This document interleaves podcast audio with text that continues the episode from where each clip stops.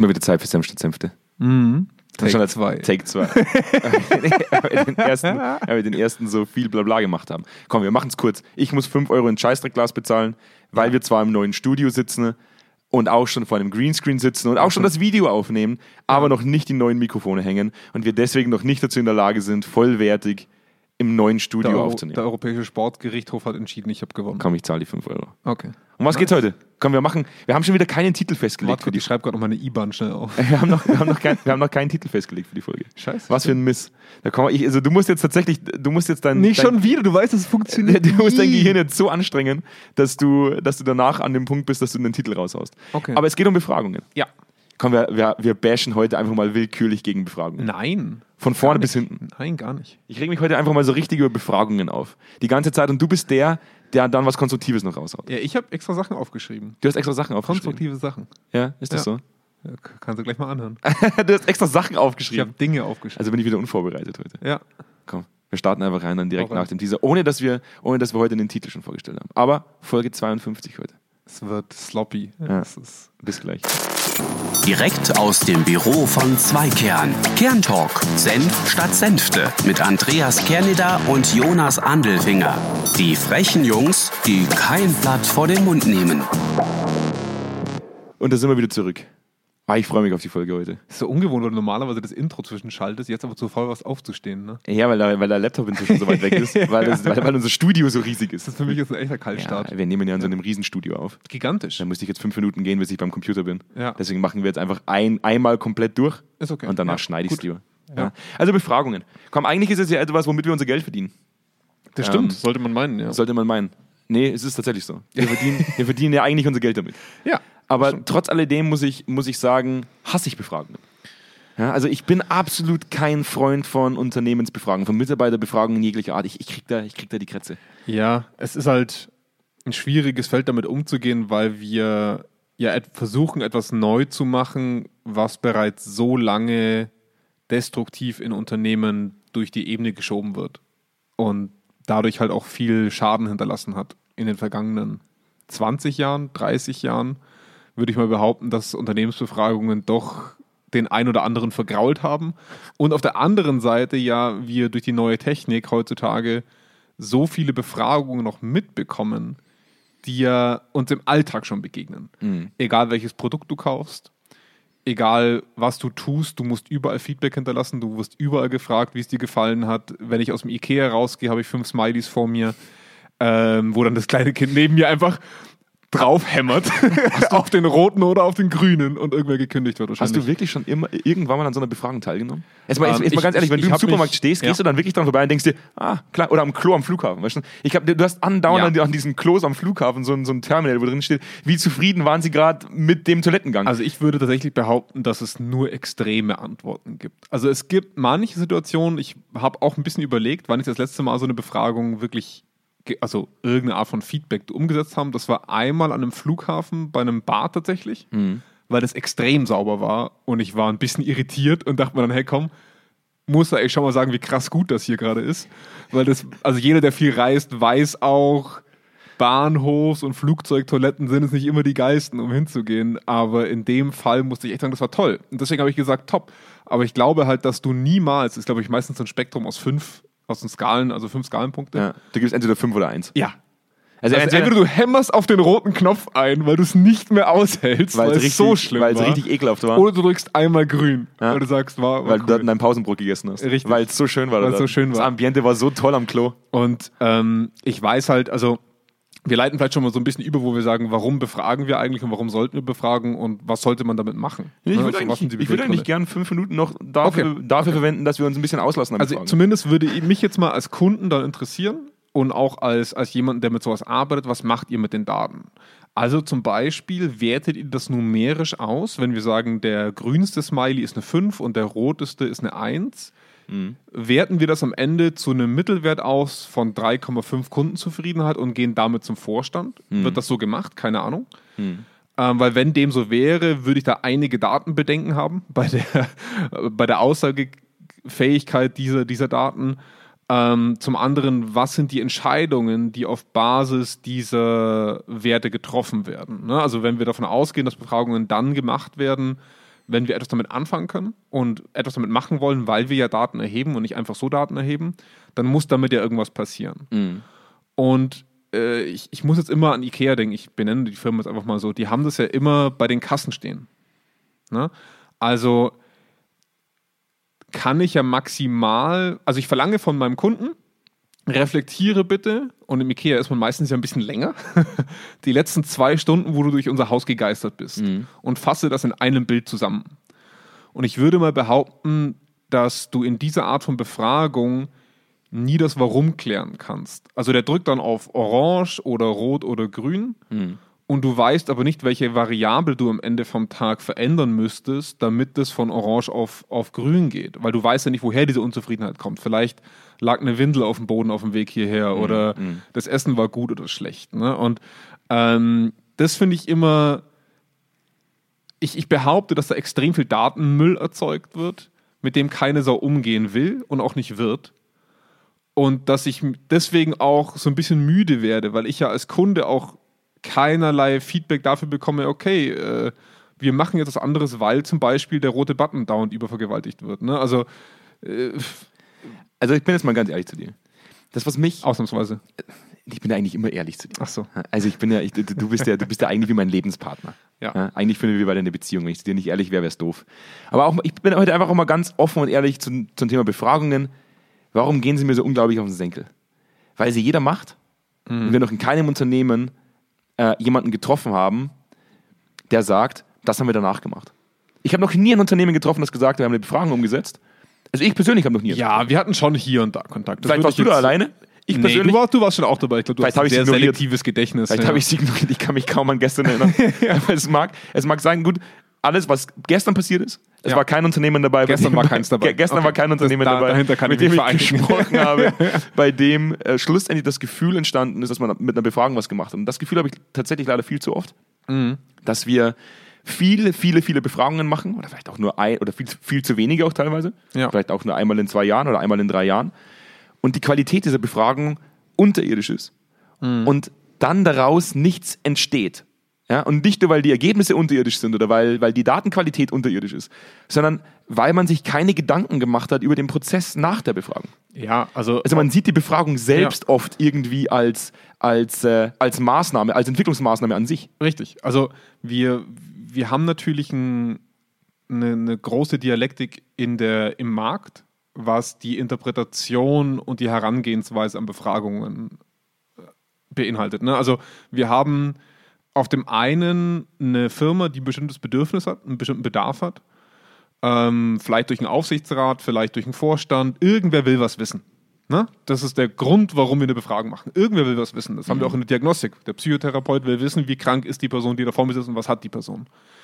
Ähm, und dann geht dieses Bedürfnis auf den Markt, die Firma, überlegt sich entweder für sich selber, wir schreiben es auf einen Zettel, wir machen es in einem Google oder sonstige Firma-Sheet und geben es einfach mal raus und, und testen was. Was ich meistens viel, viel charmanter finde, weil sich dann wenigstens jemand dran setzen muss und überlegen muss, was machen wir. Ganz, ganz häufig passiert aber folgendes, dass sich ein Fragebogen eingekauft wird oder ein Befragungsschema eingekauft wird von einer Firma. Dieses Smiley-System ist ein gutes Beispiel, weil das ist scheinbar eine Firma, die, die relativ breit das auch schon gestreut hat und das überall irgendwie kommt. Wo ich halt einfach nur glaube, da wird nur drauf geguckt, wie einfach ist es umzusetzen, wie teuer ist es, diese Plastikteile zu installieren und wie schnell kommen wir an unsere Daten. Und das ist alles, was wichtig ist in dem Moment, weil damit ist das Bedürfnis des Erkenntnisgewinns befriedigt. Und ähm, natürlich ist das Bedürfnis noch gar nicht so im Bewusstsein zu sagen, ich muss was damit machen. Weil keiner hat das Bedürfnis, mehr arbeiten zu müssen. Also keiner hat das Bedürfnis zu sagen, ich will das wissen, damit ich arbeiten kann. Sondern ich muss das wissen, weil ich den Druck habe, das wissen zu müssen. Und das führt natürlich dazu, dass es sehr, sehr viele Anbieter gibt, sehr, sehr viele interne Befragungen gibt, die sich genau auf das fokussieren. Wir vermitteln dir das Wissen. Wir vermitteln dir, wenn deine Führungskräfte in diesem Perzentil liegen, hast du gute Führungskräfte. Äh, wenn deine Kultur hier und da liegt, dann hast du eine transformationale Kultur. Da endet das. Es, es geht darum zu wissen, wo wir stehen, damit wir die Leute befriedigen, die uns damit nerven, dass wir was wissen müssen. Ja, aber was machst du nach dem ersten Mal? Also die Frage ist, Ja. was machst du nach dem ersten Mal, nach der ersten Befragung? Also mal angenommen jetzt, jetzt zum einen, ich muss das ganz kurz sagen, ich habe so ein kleines Gerät in der Hand, mit dem mache ich gerade Live-Regie, ich übe das gerade. Ja. Ich kann Klavier spielen und Gitarre spielen. Meine Finger sind eigentlich fingerfertig und mein Gehirn ist dazu in der Lage, Multitasking zu betreiben, wenn es um diese Dinge geht. ja. Angeblich. Ich scheitere gerade kläglich. Ja? Ja, Ich drücke alle zwei Sekunden. ich drücke verzweifelt auf diesem Stream Deck hin und her ja, und hoffe, dass alles, was du sagst, ich einigermaßen mitbekomme, weil ich immer nur so da sitze und mir denke so, okay, wann muss der nächste Kamerawechsel stattfinden? wann muss der nächste Kamerawechsel Ich stattfinden? kann dir immer so ein Cue geben, Wie so unterm Tisch. Okay, wir werden definitiv, wir werden definitiv erst im Juni das erste Video veröffentlichen. glaube weil auch. Ich werde mit diesem Stream Deck schlafen gehen, damit meine Finger sich ein, ein, einlernen, wo welche Kameraposition Ich würde auch behaupten, dass am Anfang viel zu viele Wechsel gemacht werden. Ganz sicher. Weil man immer das Gefühl hat, man muss jetzt wechseln. Ich will aber nicht schuld sein, dass irgendwie viele unserer Zuseher dann äh, eine Art von epileptischen Anfall bekommen, weil ich so viel ich würde auch wechsle. Behaupten, dass theoretisch, also für alle, die jetzt hier sich rausgerissen fühlen, wir haben drei Kameras, eine totale, eine auf den jeweiligen Personen. Und ich glaube, dass wenn wir nur die totale nehmen würden, wären alle happy. Nee, Keiner würde sagen, bitte mehr. Nee, man will dein Gesicht. Bitte mehr man will, vollfrontal, Man will Jonas. dein Gesicht schön geschminkt in Nahaufnahme sehen. Ich glaube nicht. Ja, es, es, es würden Close. zwei Kameras reichen. Ja. Die totale und deine Kamera. Dem, Ja. dem stimmt mein narzisstisches Ich zu. Ja. Also komm, wir waren bei, Ja. wir waren bei Befragungen. Ich habe auch gesagt, was passiert denn nach der ersten Befragung? Mhm. Also mal angenommen jetzt, du machst diese erste Befragung, weil du einen Haufen Menschen in deinem Unternehmen hast, die sagen, hey, du, pff, uns, uns reicht's, wir haben keinen Bock mehr. Ja? Und dann sagt, die- dann, dann sagt die Organisation, klar, wir machen jetzt eine Befragung und äh, dann gucken wir mal, was rauskommt bei den Ergebnissen Mhm. und wenn dann was rauskommt, was dem Ganzen nahe kommt, was, was diese ganzen Menschen uns auch sagen, dann leiten wir was ab. Aber viel zu selten wird da was abgeleitet. Sondern es wird dann viel zu oft eine zweite Befragung gemacht und eine dritte Befragung gemacht Ja, ja. und eine vierte Befragung gemacht. Und das führt ja dann oft dazu, dass die Organisation sich eigentlich durch die Maßnahme der Befragung selbst verbrennt. Also das habe ich zumindest oft das Gefühl. Ja, also was, ich, vielleicht gehe ich nochmal an den Anfang der Sache.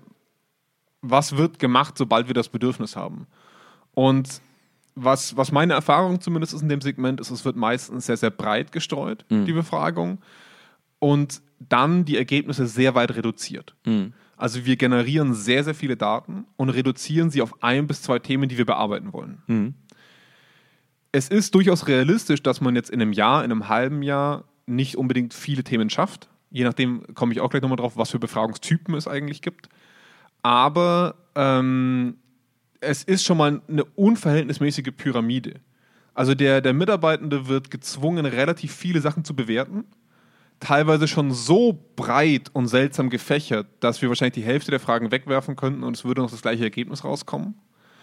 Ähm, am Ende hockst du dann im Vorstand, der Vorstand sagt, ja, das haben wir uns schon gedacht. Das haben wir erschreckend häufig gehört, wo ich jedes Mal fast aufgesprungen wäre, ges- gesagt hätte, Leute, warum geben wir uns den Scheiß hier eigentlich? Weil wenn ihr das eh schon wisst, hätten wir uns die Zeit und das Geld sparen können und hätten anfangen können zu arbeiten. Ja, aber das ist ja dieser typische Hindsight-Bias. Ja, ja, Jetzt- jetzt hab mal ich ganz- gewusst, also hab ich gewusst. Alles, Ja, ja. alles, was bei dieser Befragung rausgekommen ist, wusste ich ja eigentlich. Ich kenne ja. meine Pappenheimer. Wie oft habe ich den Satz schon gehört? Selbst im. Nord. Ich habe immer gedacht, Pappenheimer ist irgendwie ein bayerisches Ausdruck, aber nein, das ist, das ist ein Deutsch, das ist Ich- ich ein deutsch-globaler Ausdruck. Ich kenne meine Pappenheimer. Ich habe ohne Witz diesen Satz, da könnte ich brechen. Man ma- man macht eine Befragung, dann kommen schlechte Ergebnisse raus und dann relativiert man diese Ergebnisse, indem man sagt, ja, das sind immer dieselben Pappenheimer. Vielleicht, vielleicht ist es wirklich ein Bias zu sagen, ich hatte ja, ich habe die Kontrolle darüber und weiß deswegen, dass es so war. Ne? Das kann natürlich schon auch sein. Ähm, also ich, ich möchte mal auf, auf das eingehen, was wir eigentlich befragen und was wir befragen können. Und wir hatten heute auch schon ein Thema mit einem Kunden, wo das Thema ja äh, auch, auch schon aufkam. Und was, der, was die Firmen oft nicht wissen oder zumindest sich nicht oft bewusst machen, ich glaube, sie wissen schon, ich kann ja auf verschiedene Ebenen befragen. Ich kann Verhalten befragen, ich kann Verhältnis befragen, Hm. ähm, ich gehe gleich nochmal drauf ein, und ich kann Persönlichkeit befragen, also Persönlichkeitseigenschaften. Ähm, und natürlich dann alles, alles noch im Krankhaften, aber das ist uns jetzt erstmal egal.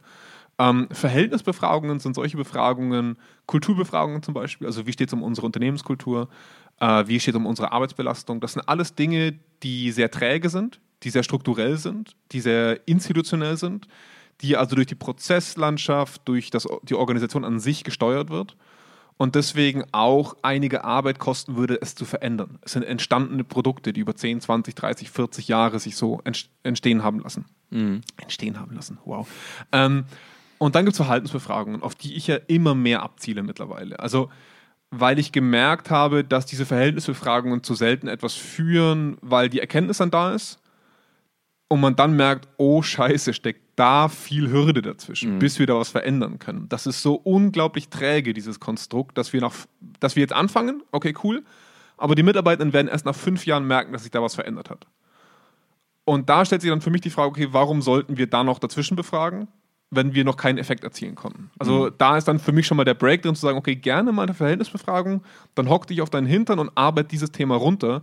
Aber was wir wissen ist, manche Vorstände sind keine fünf Jahre da. Und derzeit hat sich dann schon wieder die Zielvorgabe geändert. Also ich, ich nehme mittlerweile, auch wenn es gesetzlich veranschlagt ist und man sollte es machen, ne, die Arbeitsbelastungsbefragen zum Beispiel, äh, psychische Belastung am Arbeitsplatz, ähm, nehme ich Abstand dazu, diese Befragung zu häufig zu machen, einfach weil ich weiß, es passiert zu wenig damit. Es, es kann zu wenig umgesetzt werden damit. Und ähm, was ich jetzt auch erlebe, äh, und sorry, dass ich jetzt so viel laber, aber du hast gefragt, ähm, Du laberst auch viel, wenn ich nicht frage. weiß, Aber es ist in ja, Ordnung ja, so. ja. Passt ja. Dafür, dafür Äh, machen wir den Podcast ja auch. Ja, okay. Ja? okay. Ähm, also das, was ich häufig erlebe, ist, wir machen eine Verhältnisbefragung. Wie er neu ansetzt gerade. Ja. Und man merkt, es beginnt ein neuer Monolog. Ja, ja, ja, ja ich habe dich vorgewarnt. Also, man, man beginnt eine Verhältnisbefragung.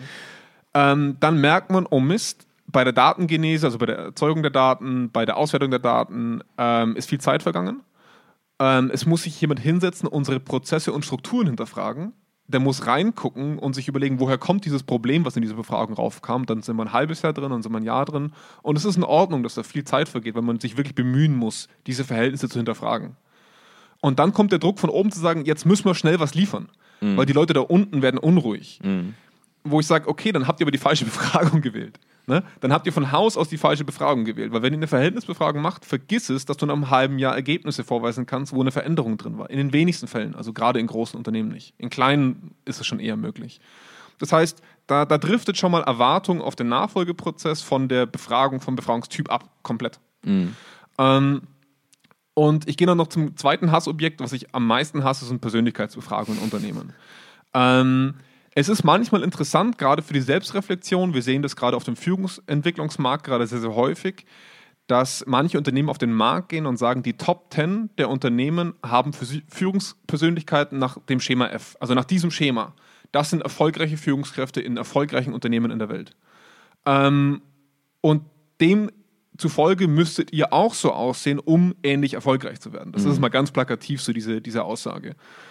Wo ich dann aber sage, ja super, ich habe zwei Optionen. Erstens, ich entlasse alle Führungskräfte, die nicht diesem Persönlichkeitstyp entsprechen, nachdem ich befragt habe. Oder B, ich lasse mir 25 Jahre Zeit, bis es soweit ist. Weil eine andere Option haben wir in der Persönlichkeitsveränderung nicht. Du wirst, wenn du eine Persönlichkeitsbefragung machst, die Persönlichkeit nicht so verändern, dass du nach zwei Jahren, nach fünf Jahren, nach zehn Jahren alle diese Personen, die auf einem ganz anderen Spektrum sind, auf einmal in diesen Top 10 Prozent, also in diesen Top 10 Prozent landen werden. Ausgeschlossen. Ich verstehe auch gar nicht, wie man auf diese Idee kommt, dass man sagt, also was- ist das für eine abstruse Idee, dass man sagt, das ist ein erfolgreiches Unternehmen und wir, wir nehmen jetzt mal alle Führungskräfte raus aus diesem erfolgreichen Unternehmen und machen eine Persönlichkeitstestung und gucken mal raus, welche Persönlichkeitstypen das sind. Naja. Und dann sagt man, oh ja, das sind 30 Prozent sehr extrovertiert, das sind, Ja, das sind ja. Machertypen, Ja. dominante Typen. Ja. Wir brauchen in allen Unternehmen jetzt dominante Typen und Machertypen. Ja. Es ist also, schlussendlich ist ja die Arbeit der Führung abhängig von der Teamstruktur. Das heißt, funktioniert das Team gut mit der Führungskraft oben drüber? Ja und nein. Also, ich verstehe die Intention. Ich, ich, ich möchte auch wissen. Ich möchte auch wissen, wie sieht Führung in erfolgreichen Unternehmen aus. Ne? Das, ist ein, das ist ein begründetes Interesse, würde ich mal behaupten.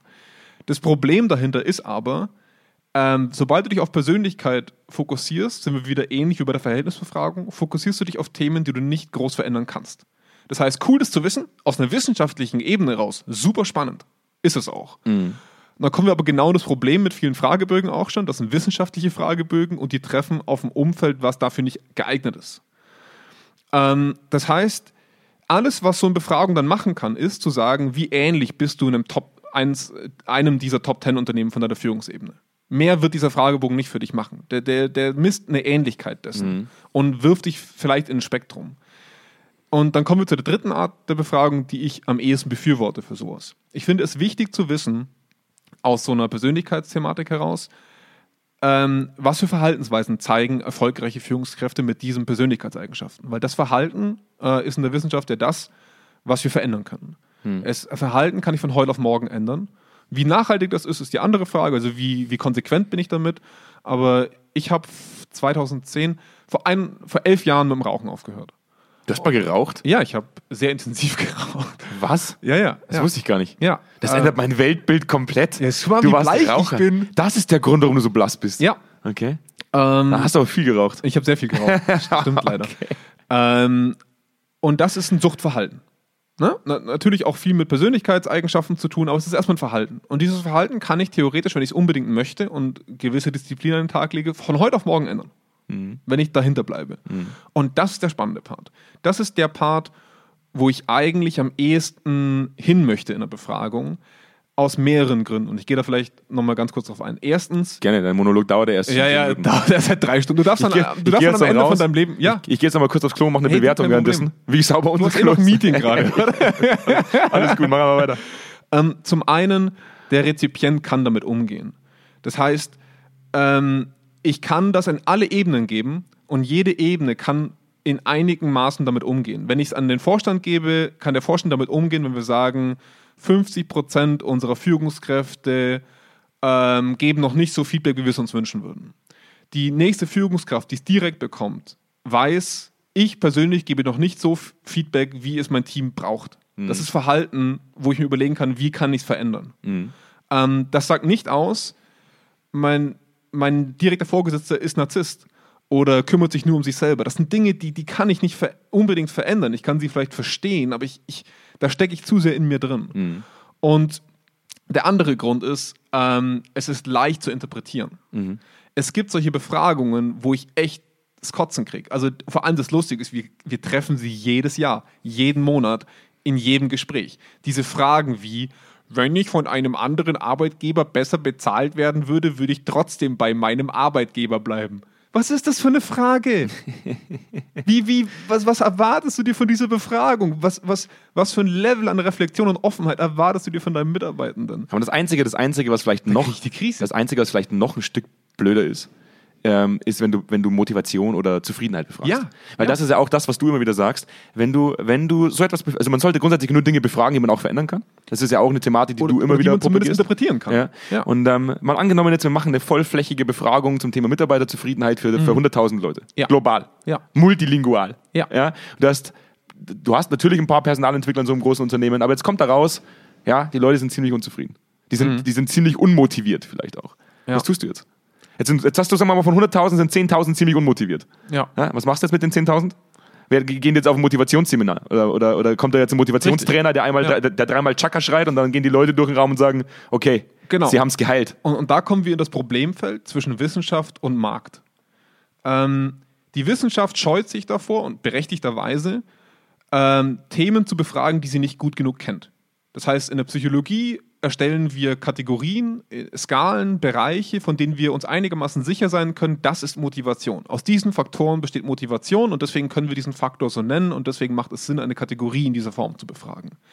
Die Wissenschaft fragt sich da in diesem Moment nicht, ähm, wie sehr ist das veränderbares? Wie, inwiefern ist das eine, also ein variables Verhalten? Inwiefern ist das etwas, was ich interpretieren kann als Unternehmen? Uns geht es dann nur um die Diagnostik aus, in der Wissenschaft. Da geht es nur darum, dieses Konstrukt so gut wie es geht zu erfassen, so, so fehlerlos wie es geht zu erfassen.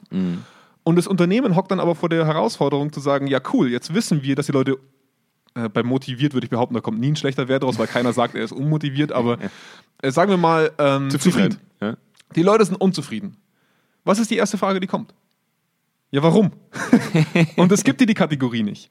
Ne? Also natürlich kann man dann sagen, ähm, gut konstruierte Kategorie beinhaltet die Antwort, weil wir sehen, eine bestimmte Frage in dieser Kategorie schwankt nach unten zum Beispiel äh, oder, oder ein Aspekt, eine, ein, ein, eine Subkategorie schwankt nach unten für alle, also äh, bei Zufriedenheit wäre es zum Beispiel zufrieden mit der Kommunikation und der Führung. Und diese zwei Werte sind weiter unten, während die Zufriedenheit mit dem eigenen Team und den Kollegen meistens sehr gut ist, würde ich behaupten. Und dann sehen wir schon mal, ah, okay, da ist ein Defizit. Ist schon mal cool. Aber wir bleiben auf einer extrem hohen Oberflächlichkeit.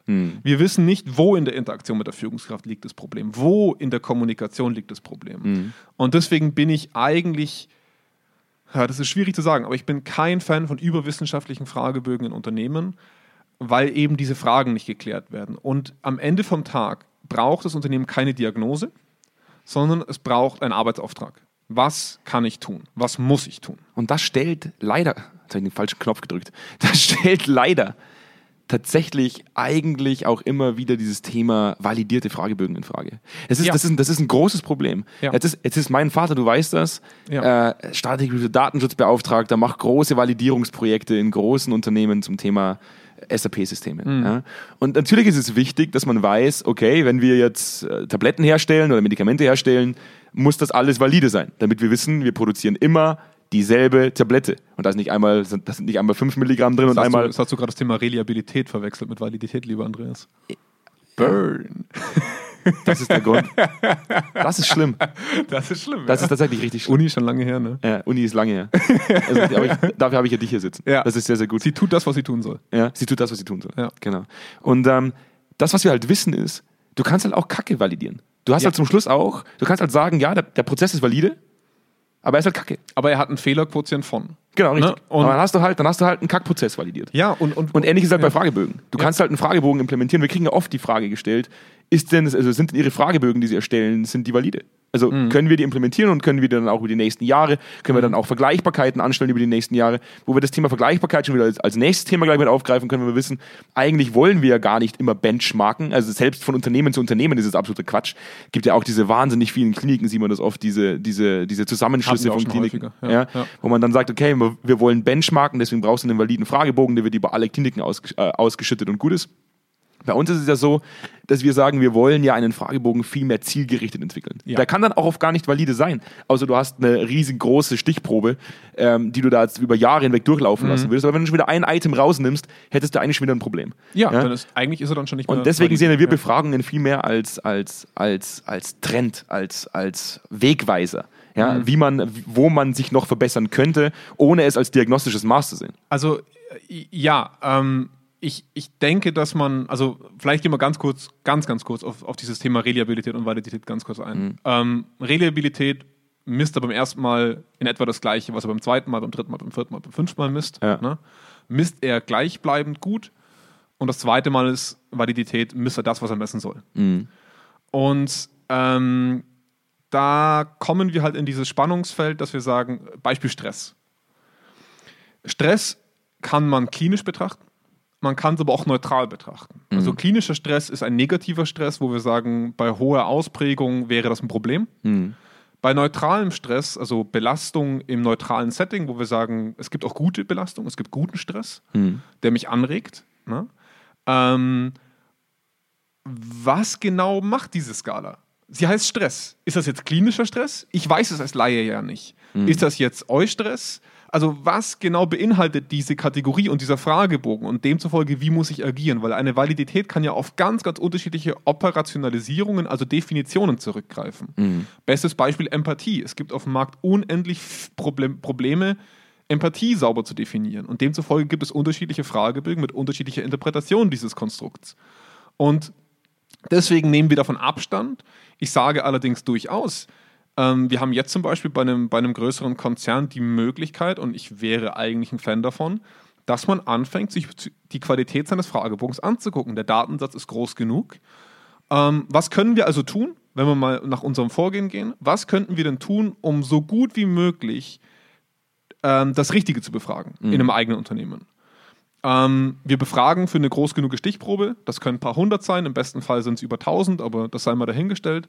Und wir gucken uns an, ähm, in unserer Kategorie Motivation, sind die Fragen einheitlich in ihrer inneren Konsistenz? In, sind sie, laden sie auf den gleichen Faktor, also das gleiche Konstrukt, muss man da sagen, es wird ein bisschen wissenschaftlich.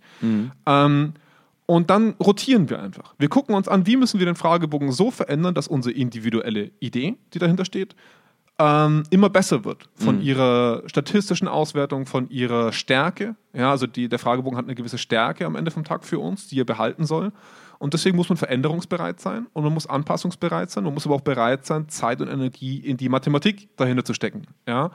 Und nicht jeder macht es natürlich. Und da stecken wir natürlich auf dem Markt dann in einer Art Zwickmühle, weil wir sagen, befrage lieber das, wovon, wo du bei einem Ergebnis sicher sein kannst, du weißt, was es aussagt. Du musst dich gut damit fühlen, wenn du eine Kategorie mit reinnimmst und diese Kategorie spuckt eine 2 aus und die Fragen auch alle so in diesem Spektrum. Also Mittelwert von 2. Ähm, du musst wissen, was dein Arbeitsauftrag ist, wenn dieser Wert eine 2 ist. Wenn du dich damit gut fühlst und die Leute damit einen Effekt verspüren, ist alles super. Deswegen kommen wir aus einer Evaluationsbefragung nie raus. In der Evaluationsbefragung müssen wir gucken, ähm, sehen die Leute eine Veränderung, eine positive? Haben die Maßnahmen gegriffen? Sehen wir eine positive Trendveränderung? Das sind die Themen, die dich interessieren sollten. Und deswegen tendieren wir eher zu einer Tendenzbefragung. ähm, auch wenn ich schon immer gerne Druck mache, zu sagen, schaut euch aber bitte euren Datensatz an, arbeitet mit uns mit dem Datensatz, damit dieser Fragebogen in einem Jahr, in zwei Jahren, in drei, in vier Jahren so gut ist, dass er für euch valide ist. Und mehr möchte ich eigentlich gar nicht. Also das, das wird euch am meisten bringen am Ende vom Tag. Ich weiß jetzt nicht genau, was du für, für Dinge noch aufgeschrieben hast. Du hast ja. Also Ich das, hab- das, das ist ja unglaublich, was du hast. Sechs Zeilen rauskriegst. Ich sehe es an deinem 18 Laptop gerade. 18 Zeilen, Du hast du. sechs Zeilen geschrieben und Ja. führst Monologe über eine Stunde. Mir das, reichen ist, das, ist, das, ist, das ist echt gut. Für, Ja. mich, für mich sind Befragungen oft so wie diese Stühle, auf denen wir sitzen. Die, un, die unfassbar unbequem Scheiße sind. zusammenzubauen. Sie sind, sie sind, äh, sie, sie sehen zwar ganz okay aus und es ist Ja. eigentlich ganz cool, Es kommen coole Farben. Warum? aber wenn man drauf sitzt, hat man richtig Rückenschmerzen. Ja, und bei Befragungen ist es genau dasselbe. Mich regt es oft auf. Es ist, es, klar, es sieht cool aus, wenn man Leute befragt und man hat Ergebnisse und so man 40 Seiten, wo schön bunt auf weiß dargestellt wird, wie das Unternehmen dasteht. Es, es fühlt sich gut an, aber es ist halt eigentlich nur ein Mittel zum Zweck.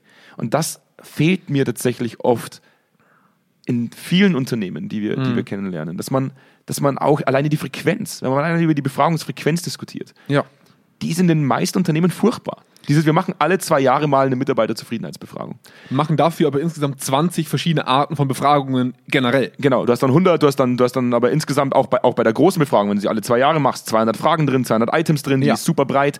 Die Leute sind super abgenervt, wenn sie diese Ja. Befragung machen müssen. Die Leute reden schon drei Monate vorher drüber und sagen, boah, jetzt kommt diese Kackbefragung wieder. Ja. Also beim das letzten ist Mal ein schon unglaublich organisatorischer Aufwand. unglaublich organisatorischer Aufwand. Das, Ja. das, das verschlingt Geld, das kann man sich auf gar nicht vorstellen. Ja.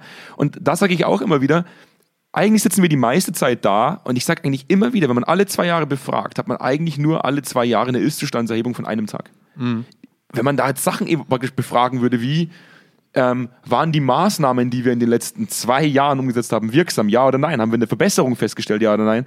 Müsste ich persönlich jetzt aus meiner Erfahrung sagen, und du weißt, ich kann mich kaum an gestern erinnern, ich Ja. wüsste nicht, was die letzten zwei Jahre passiert ist. Ja. Da sehe ich einfach ein großes Defizit. Und deswegen werden da ja oft dann eher Verhältnisse befragt, weil man dann sagt, wie zufrieden bist du? Aber, aber da sind wir jetzt ja schon eingestiegen drauf.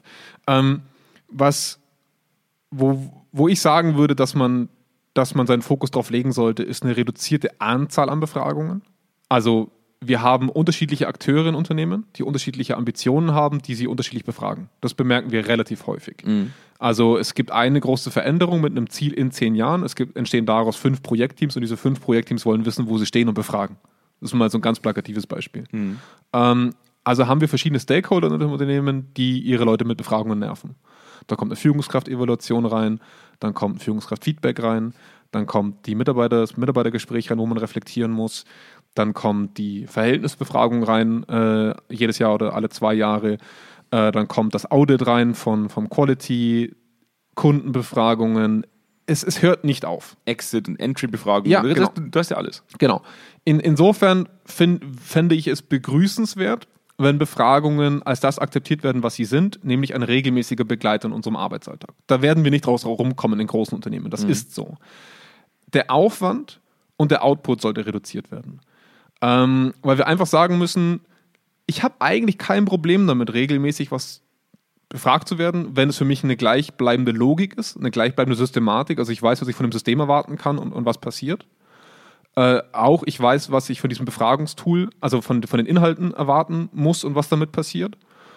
Ähm, und es bringt mir was. Am Ende vom Tag bin ich egoistisch. Wenn ich Zeit dafür investieren soll, möchte ich auch wissen, was damit passiert.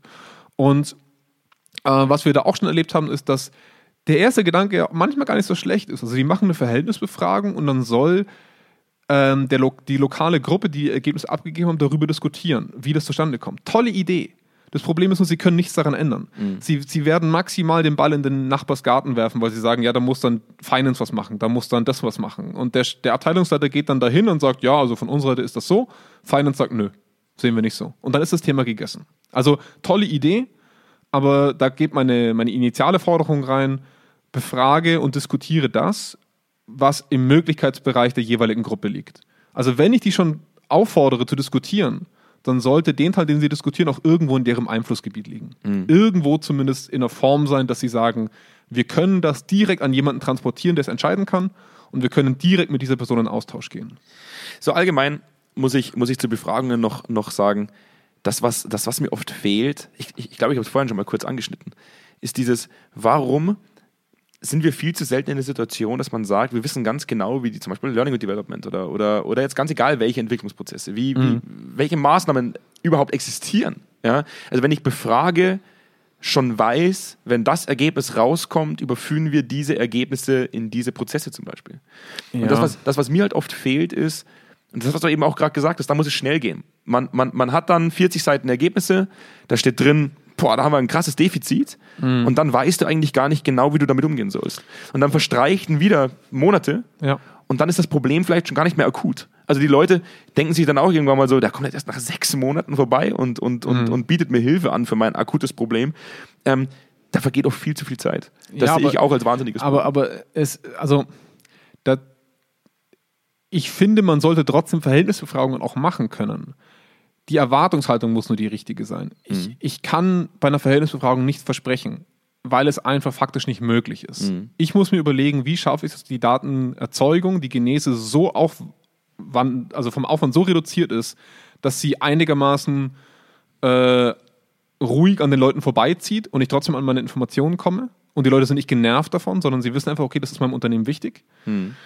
Ähm, und zum anderen ist es für mich natürlich essentiell, dass äh, du, du hattest jetzt das Thema der, ähm, sorry, jetzt habe ich gerade einen Faden verloren. Was war dein letzter Punkt? Vor dem. die Maßnahmen, die nach der Ah, Befragung ja, genau, geschaltet danke. Ähm, wir können natürlich nicht erwarten, dass ein Unternehmen bereits auf jedes Defizit in der Befragung die richtige Maßnahme in der Schublade hat, weil das wäre äußerst ineffizient. Ja. Warum sollten sie was entwickeln, was am Ende dann gut ist und dann haben sie umsonst entwickelt? Was für mich aber wichtig ist, also es ist so, du, wärst absolut ine- ineffizient. Ähm, aber was wichtig ist, dass du eine endgültige Verantwortlichkeit hinter einem bestimmten Thema hast. Du hast eine, Befra eine Befragung aus fünf Kategorien. Jede dieser Kategorien oder jeder der Inhalte der Kategorien hat eine verantwortliche Endperson. Weil was wir oft erleben ist, das geht dann in eine Gruppe an Leuten, die schieben sich den schwarzen Peter so lange zu, bis jeder vergessen Ja, hat, ja, ja. wer er hat. Und danach passt das Ganze. Am Ende vom Tag ist es cool, wenn viele Leute darum diskutieren, Mhm. wenn viele Leute gefragt werden, hey, was können wir tun? Aber am Ende vom Tag muss eine Person oder eine Abteilung liefern.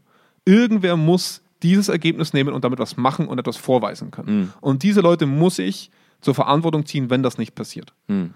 Ähm, und deswegen bin ich auch ein Freund davon, Fragebögen aufzuteilen. Dir gehört dieser Part, mir gehört dieser Part, euch gehört dieser Part und dann hocken wir uns zusammen und jeder stellt vor, was für Maßnahmen möglich sind aus seinem Bereich. Ich, ich finde es abstrus, dass die Gruppe, die, den, die die Befragung anstößt, die das Projektmanagement übernimmt, den Fragebogen entwickelt, dass die auch die Ergebnisse bekommen und mit diesen Ergebnissen umgehen muss. Das sind Ja, ja, nicht verantwortliche Stellen, das sind ja nicht, das sind, das sind Projektleute, das sind HR, das ist PE, das sind keine strukturellen Veränderer. Ja, das ist richtig. Und, und, und da hakt dann schon wieder im, im Nachgang. Ne? Komm, hack mal das Thema mal auf. Außer du hast noch auf deiner wundersamen Liste, die, die immer größer wird. Hast Sie wird, sie wird immer länger. Ich glaube, ich komme da, ich kann dir auch fünf Stunden vor, zu diesem Thema was, was an die, an die Backe labern. Nee, ich glaube, das will keiner. Die, Frage, die Frage ist, die Frage ist ähm, eigentlich mögen wir Befragungen, ja. Also Befragungen sind ja eigentlich was Tolles, sonst hätten wir nicht eine Dienstleistung erschaffen, die auch mit Befragungen arbeitet. schon, ja. Wir finden Befragungen ja richtig gut, wenn sie wirksam sind. Und wenn Mhm. das, was danach passiert, konstruktiv ist. ja, Ja. So, so, ich, ich fasse mal ganz kurz zusammen, was für mich die essentiellsten Punkte vielleicht waren. Mach das mal. Befrage das, was du so interpretieren kannst, dass du dir einigermaßen sicher bist, was du zu tun hast. Was ist dein Arbeitsauftrag? Das muss geklärt werden. Es muss klar sein, wer ist für welches Ergebnis verantwortlich. Und es muss klar sein, wer, auf welcher Ebene wird diese Veränderung umgesetzt. Also, wie gesagt, Verhältnisbefragung weiter oben, demzufolge langsamer. Und wie kommuniziere ich demnach die Erwartung hinter dieser Befragung? Bei einer Verhaltensbefragung kann ich direkt kommunizieren, eure Führungskraft sollte dieses und jenes tun. Danach. Bei einer Verhältnisbefragung kann ich sagen, liebe Leute, das wird länger dauern, aber wir halten euch über diese und jeder Form up to date, was wir damit machen. Ne? Also es muss eine ganz klare Erwartungshaltung kommuniziert werden zum jeweiligen Befragungstyp. Das ist mir extrem wichtig.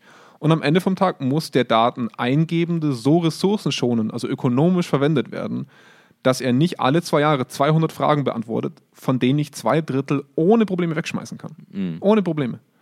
Ja? Also warum nicht fünf Kategorien, wo wir wirklich was damit machen wollen? Das war deine komplette Zusammenfassung? Ähm, ja, ich habe jetzt sehr viele Punkte rausgestrichen, aber ich, ich, das waren für mich die wichtigsten Punkte, wichtigsten Punkte. um sicher zu sein, dass wenigstens sich irgendwas verändern würde. Das sind für mich die Mindestanforderungen. Und also wissenschaftliche Fragebögen. Guckt euch gefälligst Fragebögen an, die ihr verwendet. Welchen Fragebogen verwende ich für welches Ziel? Ich stelle tatsächlich erstmal die Intention der Befragung an sich in Frage. Also, warum macht man die Befragung? Und da bin ich immer noch an dem Punkt, den du am Anfang gesagt hast. Man macht sie, um Druck zu mindern, aber nicht, um wirklich voranzugehen. Und da, Ja. bin ich, und da bin ich immer an dem Punkt, dass ich sage, eine schlechte Maßnahme ist schlechter als keine Maßnahme. Weil eine Befragung, die nichts führt, ist eine schlechte Maßnahme. Ja? Dann kann man sie auch gleich wegbleiben lassen. Weil damit erzeugst du immer Hoffnungen und diese Hoffnungen erzeugen immer Druck. Und wenn du diesem Druck nicht gerecht wirst, machst du es schlimmer, als es im Vorhinein war. Ja, aber du, du, du, erzeugst halt vor allem auf der anderen Seite fast schon Zynismus. Ja, aber Befragungen, das sind halt wirklich, das ist halt wirklich ein mächtiges Tool. Also es hört sich jetzt blöd an, aber Leute zu befragen, die sich dann tatsächlich mehrere Minuten, halbe Stunde, vielleicht sogar eine Stunde, wenn es eine große Befragung ist, Gedanken machen müssen zu ihrer eigenen Situation. Das heißt, man Ja. erwartet ja von den Leuten, sich in einem gewissen Maß selbst zu reflektieren. Das ist Ja. anstrengend. Das ist tatsächlich ja nicht einfach. Ja. Das heißt, diesen, diese, diese Anstrengung, die ich da reinsetze, diesen Effort, den ich da reinsetze, der wird immer an der Erwartungshaltung geknüpft. Sonst würde ich es ja nicht tun. Absolut. Und wenn ich dieser Erwartungshaltung nicht gerecht werden kann, und ich weiß es vielleicht sogar schon im Vorhinein, das ist einfach nur ein kleiner Appell an jede einzelne Führungskraft da draußen. Wenn ich, oder an, an die Entscheider da draußen, wenn ich mir im Vorhinein schon sicher bin, dass ich danach mit dem Druck nicht adäquat umgehen kann, dann lass die Befragung weg. Das ist das Einzige, was ich einfach sagen will, Ja. weil sie macht schlimmer. Da, Ja. wird, da, da wird wahnsinnig viel Geld rausgeblasen und ich habe zum Schluss einen Haufen verbrannter Erde. Ja. Und das muss einfach nicht sein. Dann kann man es auch gleich weglassen. Ähm, und ich habe vielleicht noch einen ganz kleinen Punkt ähm, zu, diesen, zu diesen ganzen Groß, Großbefragungen im, im, im wesentlichen großen Spektrum. Ähm, die Ökonomie bezieht sich nicht nur auf die Inhalte, sondern man sollte in regelmäßigen Abständen sich auch mal gesamt betrachten. Ich als Mitarbeitender, womit werde ich im Jahr von euch konfrontiert? Was für Befragungen prasseln auf mich ein? Äh, was für repetitive Befragungen prasseln auf mich ein? Und wie schaffe ich es als Unternehmen, da einen roten Faden reinzubekommen, sodass der Mitarbeitende versteht, alles klar, im März machen wir das, im Juni machen wir immer das, im August machen wir immer das und das ist wichtig, weil. Ich habe auch das Gefühl, dass ein Mitarbeitender halt von dem Projektteam A bis Z, Entschuldigung, zugeschissen wird an Themen, die halt auf sie zukommen. Du entschuldigst dich jetzt schon tatsächlich Ja, für, für zugeschissen Für, ist schon- zugeschissen. schon derb. Jonas, Ja, ich habe schon Schlimmeres gesagt, aber trotzdem. du hast schon Fettshaming gemacht. Also, du entschuldigst dich jetzt für zugeschissen. Wahnsinn. aber, aber es ist so. Also die Leute werden ähm, zugeballert und am Ende vom Tag hockt ja niemand drüber, der sich anguckt, Moment mal, was, durch welche Prozesse laufen Mitarbeiter bei uns jedes Jahr und ist das noch sinnvoll? Äh, wozu brauchen wir drei verschiedene Formen der Führungskräfte-Evaluation? Oder wie, wie soll unsere Führungskraft überhaupt damit umgehen? Entscheidet euch für eins, zieht das sauber durch und dann könnt ihr drei verschiedene Befragungstypen im Jahr machen. Kein Problem. ja. Aber die Person dahinter muss verstehen, was kann ich davon erwarten, warum passiert die und am Ende vom Tag, welche ist denn für mich wichtig. Es gibt ja auch Befragungen, die sind halt für das Unternehmen wichtig. Das ist ja, Ja. auch in Ordnung. Ja, ja. Ne? Ähm, ja, das Komm. wäre es eigentlich. Ich Eine bin ganz- fertig. eine ich habe fertig. Flasche leer. Jetzt, jetzt wird der Laptop zugeklappt und alles ist gut. Ja. Komm, wir, es bleibt der Call to Action. Und ich darf den Call to Action ja diesmal das direkt in die Kamera. Ne? Ich, ich, ich, bin, ich bin voll drauf. Ich bin voll du bist drauf. hier genau, drauf? ich bin hier drauf. Okay. Immer da, wo das rote Licht leuchtet. Ja, ja. Also das selbst rote Licht der- die Kamera ist aus. Selbst der größte, selbst der größte Noob weiß das, dass da, wo das rote Licht leuchtet, da muss man rein. Naja, es leuchten hier verschiedene Lichter. Du guckst jetzt mit in meine Kamera, Jonas, weil du, du, du, bist jetzt der, du bist jetzt der, der praktisch das Ganze, Aber geht das überhaupt? der das Ganze physisch mit untermalt. Ich bin viel zu groß da. nee, du musst doch nicht mit reingucken, alles gut. Komm, wir haben den Abonnier-Button, Jonas.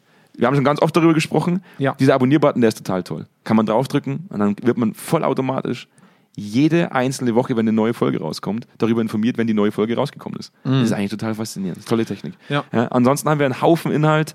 Ähm, auf unserer Homepage zweikern.com gibt es äh, wahnsinnig viele Blogartikel, die von, von Selina geschrieben werden. Schöne Grüße an Selina erstmal. Ähm, die sich wirklich sehr viele Gedanken macht, zu welchen Themen sie unsere, unsere Artikel verfasst. Also für jeden was dabei. Inzwischen fast 400, 400 Artikel an der Zahl. Kostenfrei. Kostenfrei, das muss man sich vorstellen. Und, Ja. und alles, was kostenlos ist, ist gut. Und, und weißt du, was ich auch mal gelernt. sagen möchte? Unser Podcast und alles andere ist auch werbefrei. Das Das sollte man vielleicht auch mal sagen. Ne? Also Ja. wir machen das hier schon aus, aus purer Liebe zum Thema, weil man am Ende vom Tag damit auch kein Geld verdient. Ja, das kann man tatsächlich so sagen. Das darf man auch mal sagen. Das oder? darf man sagen. Ja. Das sonst mache wie, ich, wie, das ab jetzt, morgen, sonst mache ich nämlich ab morgen hier auch Nuss, Nusswerbung. wie du das jetzt gesagt hast, das darf man Das auch. darf man auch. das darf man auch sagen. ne? es ist tatsächlich so. Also schlussendlich machen wir das aus einer, aus einer reinen Leidenschaft heraus, weil wir auch merken, ähm, dass wahnsinnig viel Quatsch auf der Welt passiert und wahnsinnig viel Geld verdient wird auf der, und wahnsinnig viel Geld auch verbrannt wird für Dinge, die umgesetzt werden, die absolut keine Wirksamkeit Ja, aufzeigen. manchmal diskutieren wir einfach auch gerne. Es, es, ich würde nicht mal behaupten, dass wir ein höheres Motiv haben. Ich würde nicht mal behaupten, dass wir jetzt wahnsinnig tolle Menschen sind. Ich würde einfach nur behaupten, wir labern halt gerne und das machen wir auch gern kostenlos. Du würdest nicht mehr behaupten, dass wir wahnsinnig tolle Menschen sind? Nee. Ah, Das, das schmerzt. Ja, ist also so. Das tut weh. Wir sind der. Es ist doch mal schön, zum Standard zu gehören. Ja. Das Problem ist, dass ich nicht mal weiß, was wir heute für ein Wetter haben, weil wir kein Fenster mehr haben, weil wir in so einem abgedunkelten Greenscreen-Raum sitzen. Ich kann den Leuten Hier nicht ist es mal immer schön. Bei uns ist Wetter. Das Licht ist immer da. Ja, ich wünsche euch jetzt schon mal einen schönen Frühlingsbeginn, auch wenn es wahrscheinlich gerade schneit. Ja. ähm, mich hat es wahnsinnig gefreut. Wir hätten Ja. eigentlich noch ein paar mehr Call to Actions zu machen, aber die lassen wir jetzt einfach mal weg, weil Ja, die eh meetup.com slash Zweikern. Meetup.com, genau. Und, Ja. und, und 90 Sekunden Zweikern auf unserer Homepage. Einfach mal draufgehen. Und die senf at zweikern.com, da könnt ihr uns jederzeit eine E-Mail schreiben, wenn Ja. ihr wollt, damit wir mal ein bisschen mehr Content von euch bekommen zum Diskutieren. Wir, wir, wir machen gerne eine eigene Folge mal mit nur dem Content, den, den ihr uns zukommen Mich, lasst. mich würde es auch mal generell interessieren, wenn wir die senf.zweikern.com schon mal, schon mal ansprechen. Mich würde es mal interessieren, was für redaktionellen Inhalt überhaupt Leute mehr oder weniger interessiert. Also wir haben ja verschiedene Spektren, die wir diskutieren, von, von halbwissenschaftlich-psychologischen Themen, sage ich jetzt mal, äh, die man vielleicht auch mal ein bisschen mehr recherchieren muss, ähm, bis hin zu, sage jetzt mal, äh, äh, Schlagzeilen aus, der, aus, dem, aus dem Wirtschaftssegment, die man kommentieren kann aus unserer Warte oder auch aus Projekterkenntnissen, die wir haben. Ne? Das sind ja schon mal drei Felder, wo wir immer so ein bisschen hin und her switchen. In unseren, Mich würde es mal interessieren, was den Leuten besser gefällt. Ich weiß es ja nicht. Also, weil, weil ich habe ein Präfer ich hab immer eine Präferenz, hat man heute gemerkt.